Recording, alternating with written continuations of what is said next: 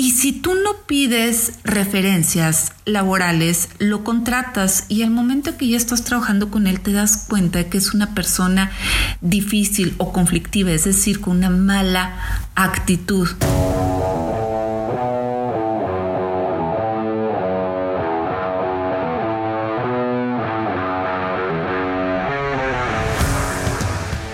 Coach de ventas, emprendedores, consultoría, éxito. Esto es el podcast de Carla García. Piensa en grande. Hola, soy Carla García. Bienvenidos a este espacio. El día de hoy vamos a platicar acerca de lo que debes de considerar al momento de contratar a una persona.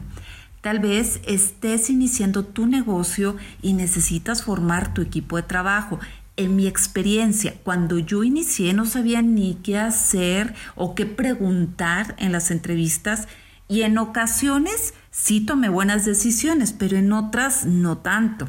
Así que la idea es de que al momento de elegir a las personas que trabajarán para ti, tu porcentaje de equivocarte sea muy pequeño, porque una mala decisión en este aspecto te podrá llevar a que te cueste dinero, tiempo y esfuerzo. Lo primero que debes de tener claro es tu perfil de puesto. Es decir, cuáles serán las funciones que debe de realizar tu candidato.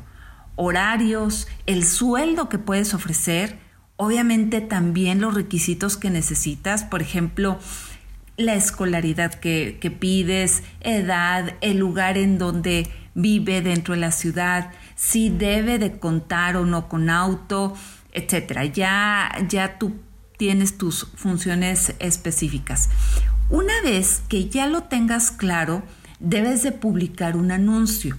Si tienes una fanpage en Facebook, puedes aprovechar la herramienta que te ofrece, que además es gratuita, en donde dice publica tus empleos.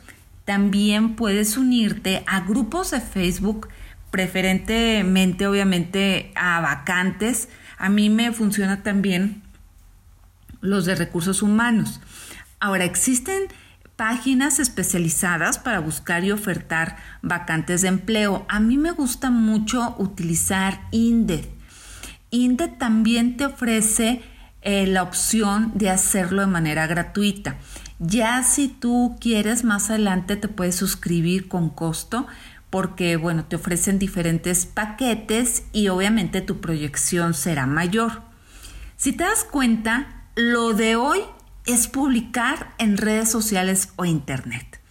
Ahora, recuerda que tu anuncio debe de ser llamativo, que llame la atención a la primera. Debes incluir imágenes o gráficos eh, atractivos. Anunciar el nombre de tu empresa o el logotipo. Esto le da mucha más formalidad a tu vacante y obviamente mayor confiabilidad. Incluye también algunos beneficios, los más atractivos y muy importante que no se te pase tus datos de contacto y pide que te envíen su currículum. Ya eh, cuando tienes el, anuncio, te vas a empezar a, recibir eh, las solicitudes y es importante que pues hagas una preselección de a quienes vas a, a entrevistar. Los contactas, a mí me gusta hacerlo por teléfono para citarlos a una entrevista. Y si, por ejemplo, yo tengo un requisito que para mí es bien importante, les pregunto en el momento de la llamada si cuentan con él, porque me ha pasado que aunque venga bien claro en el anuncio, acuden a la entrevista ya hasta ese momento se menciona y obviamente es un tiempo perdido para, para ambas partes. Por ejemplo, si tu requisito es que cuenten con auto, este, que sea un auto propio, pues Mm, pregúntalo en, la llamada. Ya cuando estás en, en, el momento de la entrevista, es importante que las citas las concedas de acuerdo a una agenda para brindarle a cada candidato su espacio y obviamente sé puntual. Prepara el lugar destinado para entrevistas, que sea un espacio limpio, ordenado. Recuerda que él o ella está buscando trabajo, sí, pero tú también estás buscando a un elemento para tu equipo y debes de brindar ante todo una buena imagen.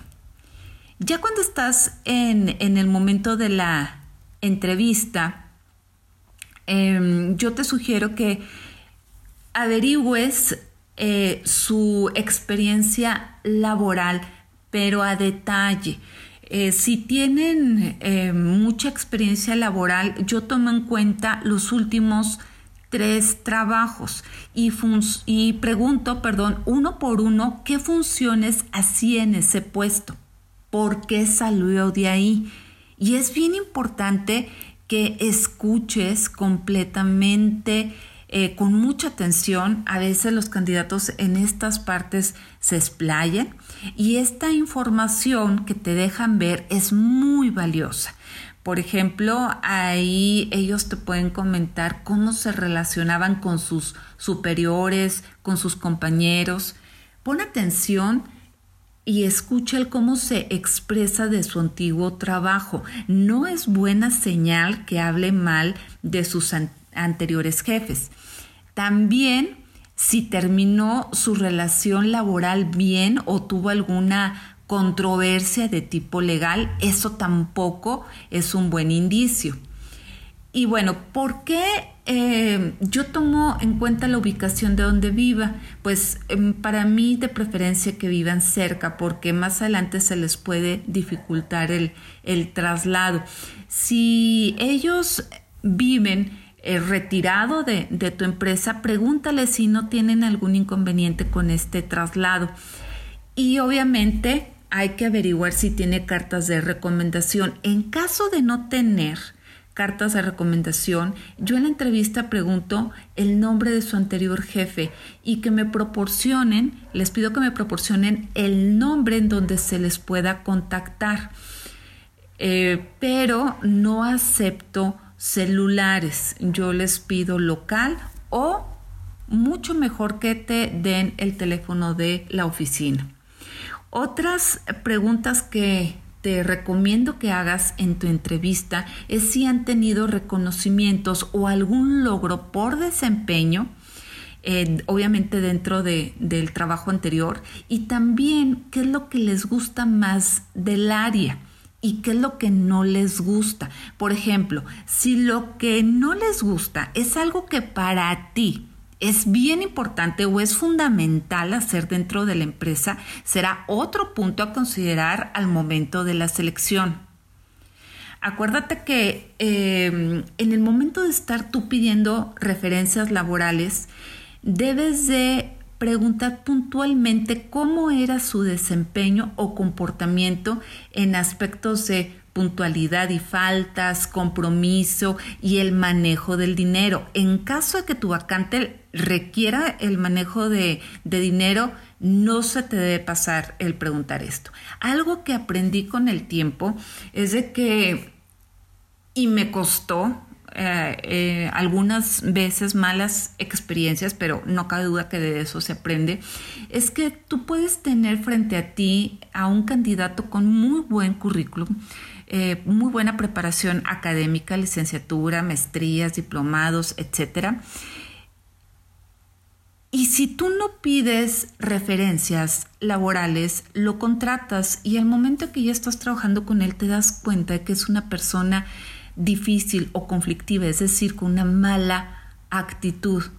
Y algo eh, con lo cual eh, yo me baso es que para mí es mucho más importante una persona con una buena actitud y no aptitud.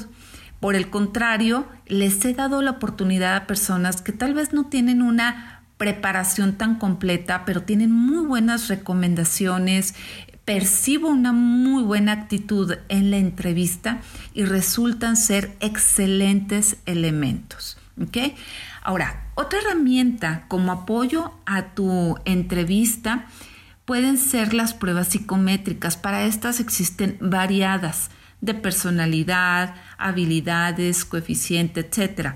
Pero em, yo aplico dos básicas para mí, que es el Macover y es la prueba del dibujo bajo la lluvia. Estas dos pruebas te pueden proporcionar una información muy certera acerca de su personalidad, comportamiento y valores. ¿okay? Esto lo puedes, eh, puedes contratar eh, a un experto para estas eh, pruebas psicométricas o bien te puedes capacitar, te digo, yo aplico estas dos. Bien, si tu candidato ha ido pasando estas fases que, que hemos estado platicando, puedes iniciar la contratación es bien importante hacerlo de manera formal, es decir, a través de de su contrato de trabajo, donde se especifica nuevamente todo lo que ya hablamos, funciones, horarios, etcétera, el reglamento interno del trabajo, etcétera, además de, de la papelería que, que, tú como empresa eh, en particular necesites. Puedes utilizar un periodo a prueba. El periodo a prueba que puedes utilizar es el de un mes. Es importante que se los menciones desde la entrevista para que sepan que es una política a seguir y, darles la confianza que durante ese mes, obviamente además de que tú vas a, evaluar eh, em, su desempeño, es también una oportunidad para que él vea si es el tipo de trabajo que él está buscando. ¿Ok? Así que, bueno, pues espero que con toda esta información tú puedas tener mayores posibilidades de contratar a una persona confiable y lo importante también es de que permanezca un tiempo razonable dentro de tu negocio o de tu empresa. ¿Okay? Te deseo el mayor de los éxitos. Eh, con esta información que te acabo de dar.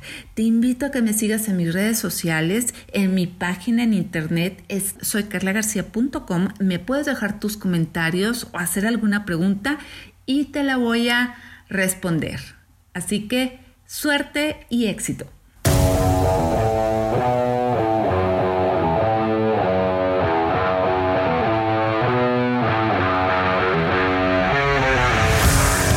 Esto fue el podcast de Carla García. Piensa en grande. sus reservados. Soy carlagarcía.com.